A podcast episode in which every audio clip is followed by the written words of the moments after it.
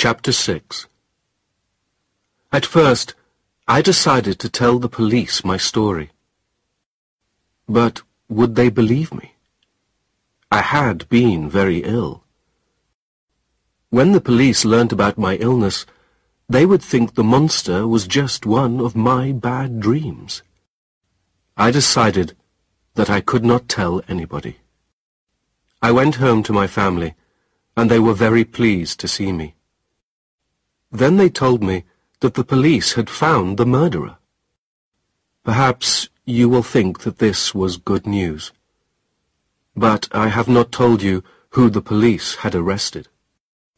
As I went into the house, I noticed that one person did not come to meet me. It was Justine, the young woman who had looked after the children and who was like a sister to us and it was Justine that the police had arrested. A few days after the murder, the police had searched the house and had found the gold chain in Justine's coat pocket.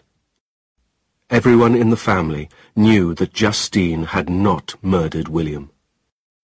I knew who the murderer was, but I could not tell anyone.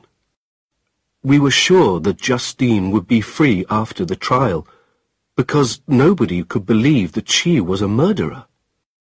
But we were wrong. The trial did not go well for Justine.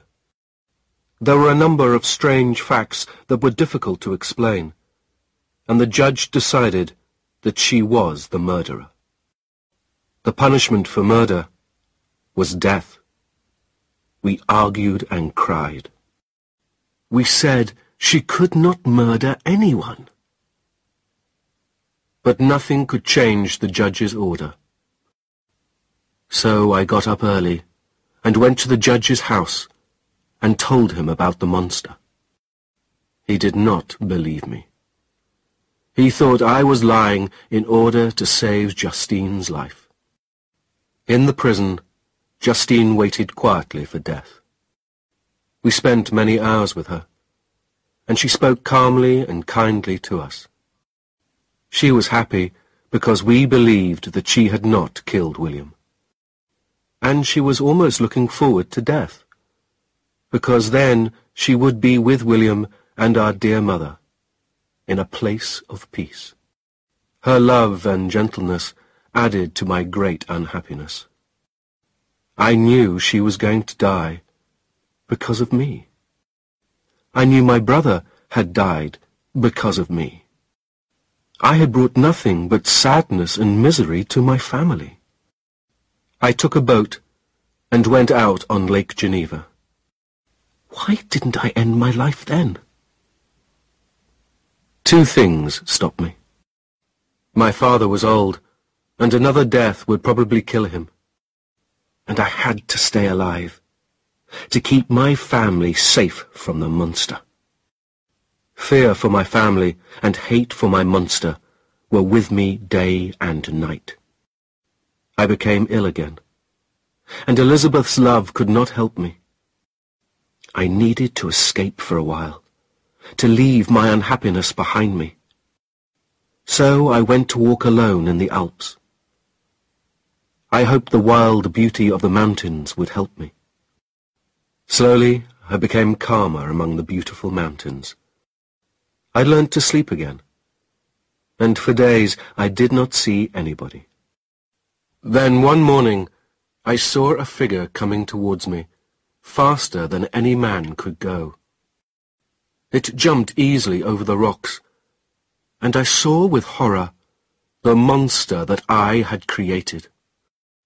On his face was a look of deep sadness but also of evil. At first I could not speak, because I hated him so much. But at last I said, You are an evil creature. I shall kill you if I can, because you have killed two people that I love. The monster's yellow eyes looked at me. I am the unhappiest creature in the world. But I shall fight for my life, he said. I am bigger and stronger than you, but I will not start the fight.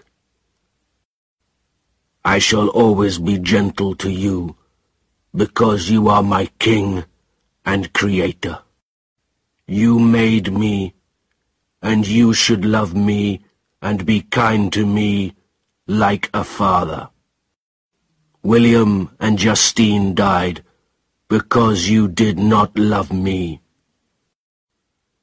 Why did you create me if you were not ready to love me? We are enemies, I said. Leave me now, or let us fight until one of us is dead. You are a murderer. How can I be kind to you? You say I am a murderer, the monster said. But you want to kill your own creature.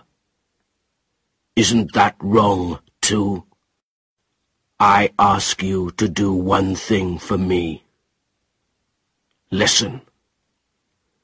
Come with me to a warmer place and listen to my story. Then you can decide. I thought carefully about what he had said. It was true that I had given him life, but I had not given him love. I decided to go with him and listen to his story. He took me to a mountain hut where he lit a fire. We sat down by the fire, and he began to tell me his story.